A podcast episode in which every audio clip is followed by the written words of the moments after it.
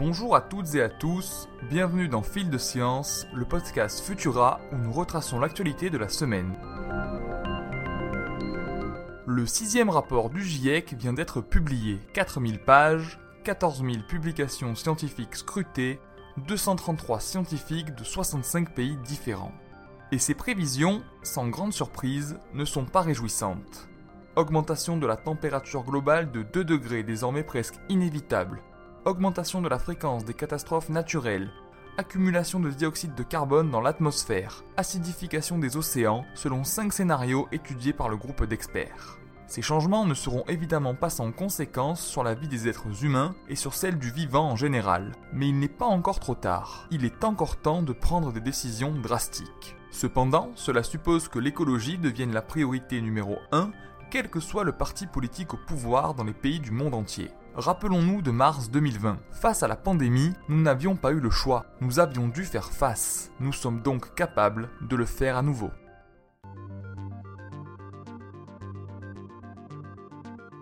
Connaissez-vous le blob? Cet être unicellulaire, un peu à la mode, va être utilisé dans le cadre d'expérimentations novatrices et également dans un but pédagogique. Tandis que des scientifiques étudieront les effets de l'absence de gravité sur le comportement du blob dans la Station spatiale internationale, d'autres réalisent les mêmes expériences sur la Terre. Si les résultats nous en apprendront plus sur cet organisme vivant si singulier, ils permettront également de sensibiliser les élèves de la primaire au lycée à l'effet de la gravitation sur le vivant.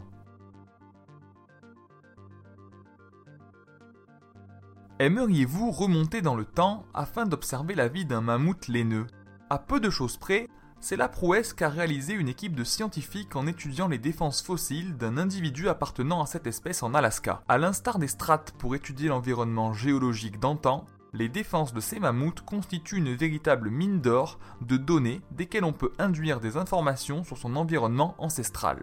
Des analyses chimiques ont pour la première fois confirmé l'hypothèse du mammouth laineux comme étant un grand voyageur il parcourait en distance l'équivalent de deux fois le tour de la Terre pendant sa courte vie de 28 ans. Ce qui amenait les mammouths laineux à se déplacer reste difficile à dire. Loin des titres sensationnels, la mission Osiris-Rex de la NASA essaie de déterminer quelles seront les chances réelles pour l'astéroïde géocroiseur Bennu d'entrer en collision avec la Terre en 2135. Nos connaissances à ce sujet sont inquiétantes. En effet, selon la NASA, il existerait 4700 astéroïdes potentiellement dangereux, c'est-à-dire avec un diamètre supérieur à 150 mètres, et seulement 20 à 30% d'entre eux seraient identifiés et localisés. Pour déterminer les chances qu'un astéroïde a de percuter notre planète, les scientifiques prennent en considération plusieurs variables, afin de déterminer les différents scénarios possibles de l'orbite de l'astéroïde. Si des calculs théoriques ont prédit que l'astéroïde passera près de la Terre en 2135, les données récoltées par la NASA et les calculs réalisés à partir de ces dernières suggèrent le 24 septembre 2182 comme date précise, avec une probabilité d'impact d'une chance sur 2700.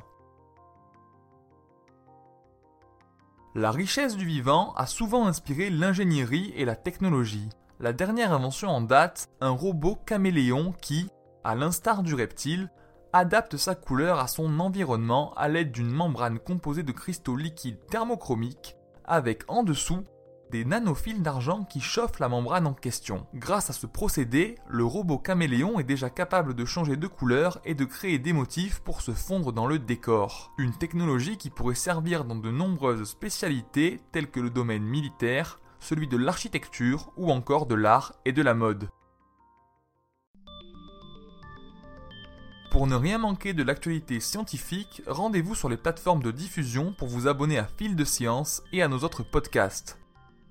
Si cet épisode vous a plu, n'hésitez pas à nous laisser un commentaire avec le hashtag Futurapod et 5 étoiles sur vos applications audio préférées. Rendez-vous demain à 10h30 pour un nouvel épisode de Chasseurs de Sciences dédié à Anatoly Bugorski, l'homme qui a mis sa tête dans un accélérateur de particules.